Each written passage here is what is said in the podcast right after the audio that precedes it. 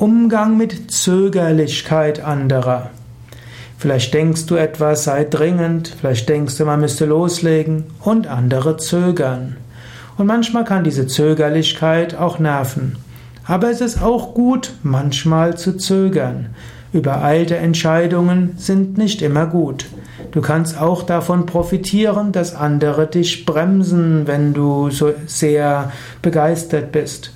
Man sagt, grundsätzlich sollte man mindestens eine Nacht über einer wichtigen Entscheidung schlafen.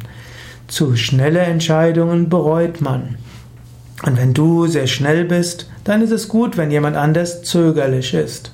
Nachher müsst ihr verhandeln und euch absprechen, wie er tatsächlich vorgeht.